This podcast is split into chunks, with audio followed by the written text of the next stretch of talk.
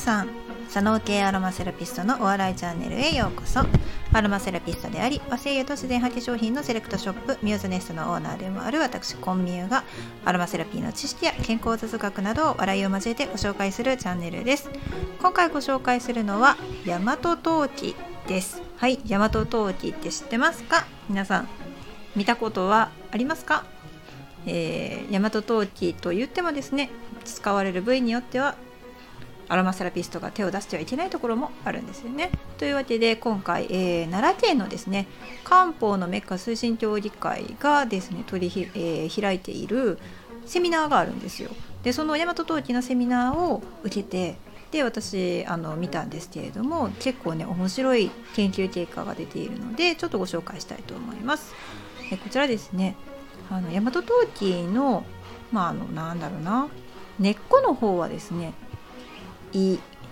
としてるんで いいといいってなんやねんって思ったかと思うんですけれども、まあ、医療で使われるその薬だということですね。で、えーと、茎と葉っぱの方は非医つまり、まあ、医療で使われるものじゃないよっていうことなんですけれどもであのですから私たちがですね使えるものは茎と葉っぱから抽出された精油とかあるいは茎と葉っぱで作られた何かなんですね。これ面白いんですけれどもあの茎と葉っぱからですね作られたものっていうのはその、まあ、医薬品ではないので結構ねお料理に入ってたりとかもするんですよ。ここが面白いですよね。はい、じゃあまあその大和陶器を摂取することによって一体どういう作用があるのかっていうのがね、まあ、一応資料で出ていたのであのご説明しますと、まあ、カルシウムが入ってるから、まあ、もちろん骨とか歯の形成に必要ですよね。でレチノールとかもあると。でアルファトコフェノールっていうのはあの抗酸化作用があるものですね。はい。だから細胞を元気にすると。うん。何それっていう感じですかね。でもトコフェロトコフェノールとかだったらちょっと聞いたことあるような気がしますけどね。ビタミン K1 が入ってますと。K1 選手じゃないですよ。格闘技じゃないですよ。ビタミン K1 ですよ。これはあの血液の正常なね凝固凝固作用。まあつまり血が固まるのに必要やっていうことですね。でビタミン B2 これはもうね結構なんかあの皆さんショコラ BB とかあ商品名出してもうた。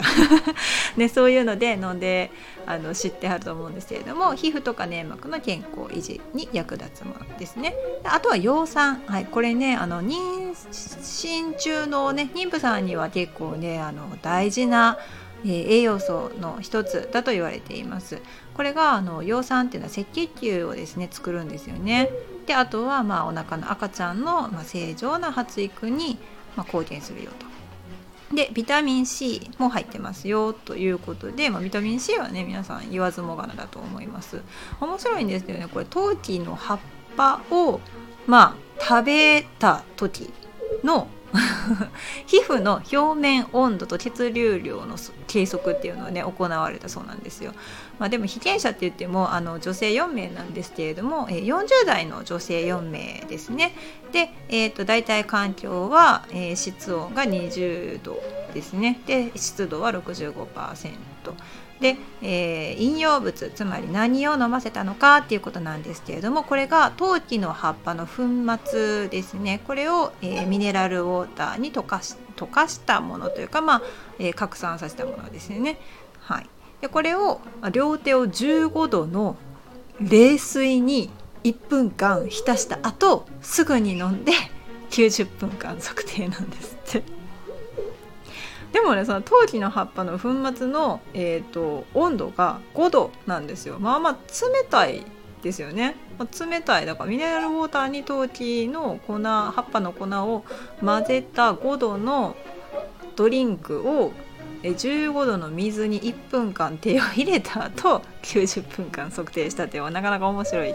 実験。なんかなんか動物のお医者さんでこういうなんか実験見たことありますね。人間っていうのはやっぱ恒常性あのよくねアロマセラピーの中でもその人間は恒常性ホメオスタシスっていうのがあるからあの南極に行っても砂漠に行ってもまあまあ行っていけると体温調節ができる動物であるというふうに言われています。高温動物ですよね。私たちね。だからあの冷たい氷水とかに手を入れるとあ冷たいよ痛いよってなってもあのだんだんその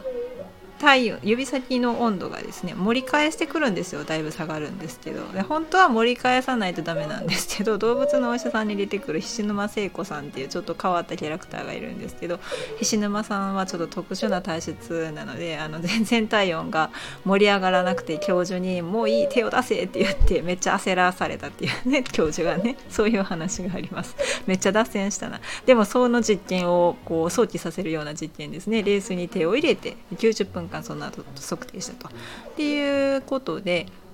あのこれちゃんと比較対象として水だけ飲んだ場合とあの陶器の葉っぱを混ぜたものを飲んだ場合っていうので比較されているんですよ。水だけの場合と、まあ、明らかにねサーモグラフィーの結果が全然違うんですね。えーと、直後ももちろんちょっと違うんですけれども、え25分後55分後となるとすごくね顕著に、えー、陶器の葉っぱが入った方のえー、飲み物を飲んだ女性の手はですね手首の方まで、まあったかくなってきて赤くなってきている状態ということですねあのサーモグラフィーなので。で、えーと、被験者はまあ4名いたんですけれどもあの、まあ、他の方もですね0分後っていうのはまかなりどちらも冷えているんですけれども45分とか70分とか90分経ってもあの結構手首まで超えてあのポカポカとしている状態っていうのが見て取れますそれがグラフになったりとかもしてねめちゃめちゃ面白いんですけれども全然やっぱりミネラルウォーターだけを飲んだ時と陶器が入った時とでは、えー、全然違うということが分かったということですね。うんいやこれ面白いですが、えーと、陶器もまあそのなんだろう、えー、取れた時期とかまあ投資投資にもよってもやはり植物なので、まあ、含まれている成分に違いは出てくるっていうことなんですよね。で、えーとまあ、よくこの漢方薬に入れられている陶器なんですけれども大和陶器って名前が付くのは今現在奈良と和歌山の県境ぐらいで栽培されているものがあるぐらいですね、えーと、茎がちょっと赤っぽいのが特徴です。で陶器って呼ばれていてもそれ以外に北海陶器とか宮山陶器っていう他の品種があるんですけれどもそれが結構入ってたりとかします。で、えー、っと西洋精油でいうとアンジェリカって呼ばれているものがあるんですけれどもあれはカラ陶器っていうふうに、えー、和名では書かれていますね。うん、でこれ中国から、えー、伝わってきたこの漢方薬の中にですね陶器はよく使われているんですけれども、えーと、どういうものに使われているのかというと結構皆さんがご存知のあのものに入っていますね。えー、陶器が入っているものでは例えば、えーと、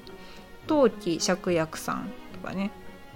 すごいなんか有名じゃないですか。陶器芍薬散って言ったらあの結構貧血とか倦怠感とか更年期障害ねあの頭痛がしたりめまいとか肩こりがする人とかあとは月経不順とか月経困難とか不妊症とかの時に、まあ、処方される漢方薬で結構メジャーなんですよね。であとは例えば陶器視力かはもう読まれへん読まれへん読まれへん読まれへん。そうあの他にも霜焼けとかにねあの 使われるようなあのなんだろうな。うん。あるんですよね漢方が。うん、でどちらもでも、えーと、面白いですね。酸だったり糖だったりするので、えーと、体の熱を放出するものであったりとか、えー、体に熱を加えるものだったりとかして、まあ、その配合によってはいろんな使われ方がしているようです。さっきの実験ではねあの明らかに体を温めるあの作用が見られているんですけれどもうん面白いですね。でえっ、ー、と陶器なんですけれどもどういうふうに使われているのか言うというとですね結構食べ物としてはねあのすごいね試作を頑張ってるんですよ奈良県は。あの浮島っていう、えーと、和製なんて言ったらいいんですかね和菓子の中でもしっとりしたカステラみたいな語彙力が乏しい。しっとりしたカステラって何やねんっていう感じですね。カステラもしっとりしてるやんかって感じなんですけど そうじゃなくてねえっとねあんを練り込んだカステラっていうような感じですね。浮島に混ぜてみたりとかあとはスコーンとか ハンバーガーとスムージーにしてみたりとかあとフロランタンお菓子系多いですね。あと肉まんに入れてみたりとかキッシュに入れてみたりとか、まあ、生春巻きに入れてみたりとかしてるそうです。あの陶器のねお茶であのミューズネストでは大和かぎろいさんっていう奈良のメーカーさんのあの陶器のなんていうか乾燥馬茶を扱ってるんですけれども、えっと、葉っぱを乾燥させたものだけなので、まあ、陶器そのもそのものの香りがするんですけれどもやっぱりね香りはセリにセリ科なんで、まあ、セリですねセリの匂いがします。うん、だから食べ物として、えーと、食べるのには、まあ、よっぽどそのセリがあんまり好きじゃないっていう人以外は割と普通に食べやすいものとなっています。はい、ちなみに精油は飲まないでくださいね。でこの陶器の精油なんですけれどもこれがまたちょっとすごく貴重なものなので少しお値段は張ってしまうんですけれども、えっと、粉末をね食すだけでこれぐらいあの体温に差が出てくる。もしくは乾燥バチャが販売されたりとかあとは入浴剤ねカリロイの湯っていうみんな結構ねめっちゃ気になるねこの入浴剤っていうあのインスタとか見て言ってくださるんですけれどもあのほんまに気持ちいいです。あの使った後に私は完全に乾かしてでそれをまた匂い袋としてあの枕元とかに置いてクンクンしたりとかしてます それでも幸せな感じになれるんですけれども、まあ、そういうね陶器なんですが、まあ、栽培するのが難しくって大変なんですよ育てるのも。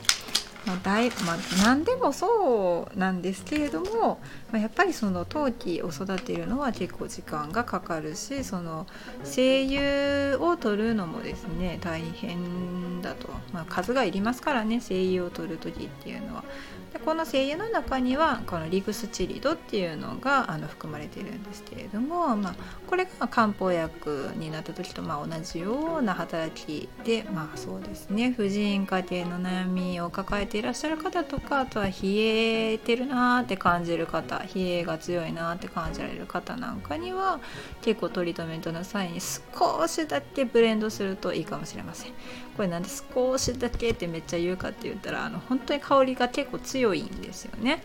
うん、でちなみにこの大和かぎろいさんの中にはかぎろいっていうね香水がラインナップとしてあの販売されてるんですけれども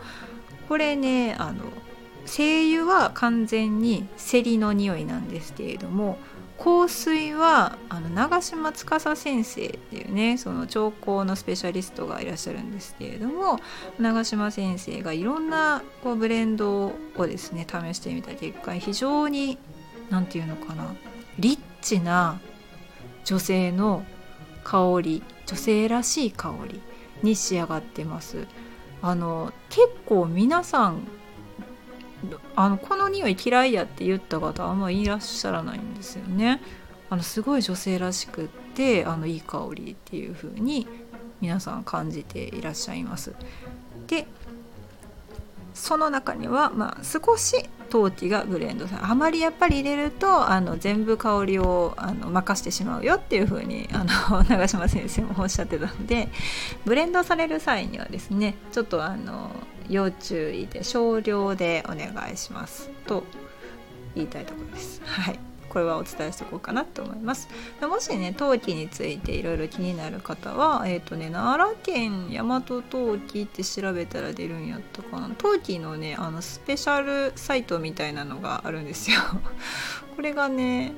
えーと、結構詳細に、えーと書いてあるんですけどね、根は薬歯は食すって言って大和陶器ってね漢方のメッカ奈良の生薬大和陶器の総合情報サイトっていうのがあって、まあ、どういうふうにあの栽培されてるのかとか、えーと、いろんな研究結果とかが出てるのでねまた興味がある方はそちらご覧になってください。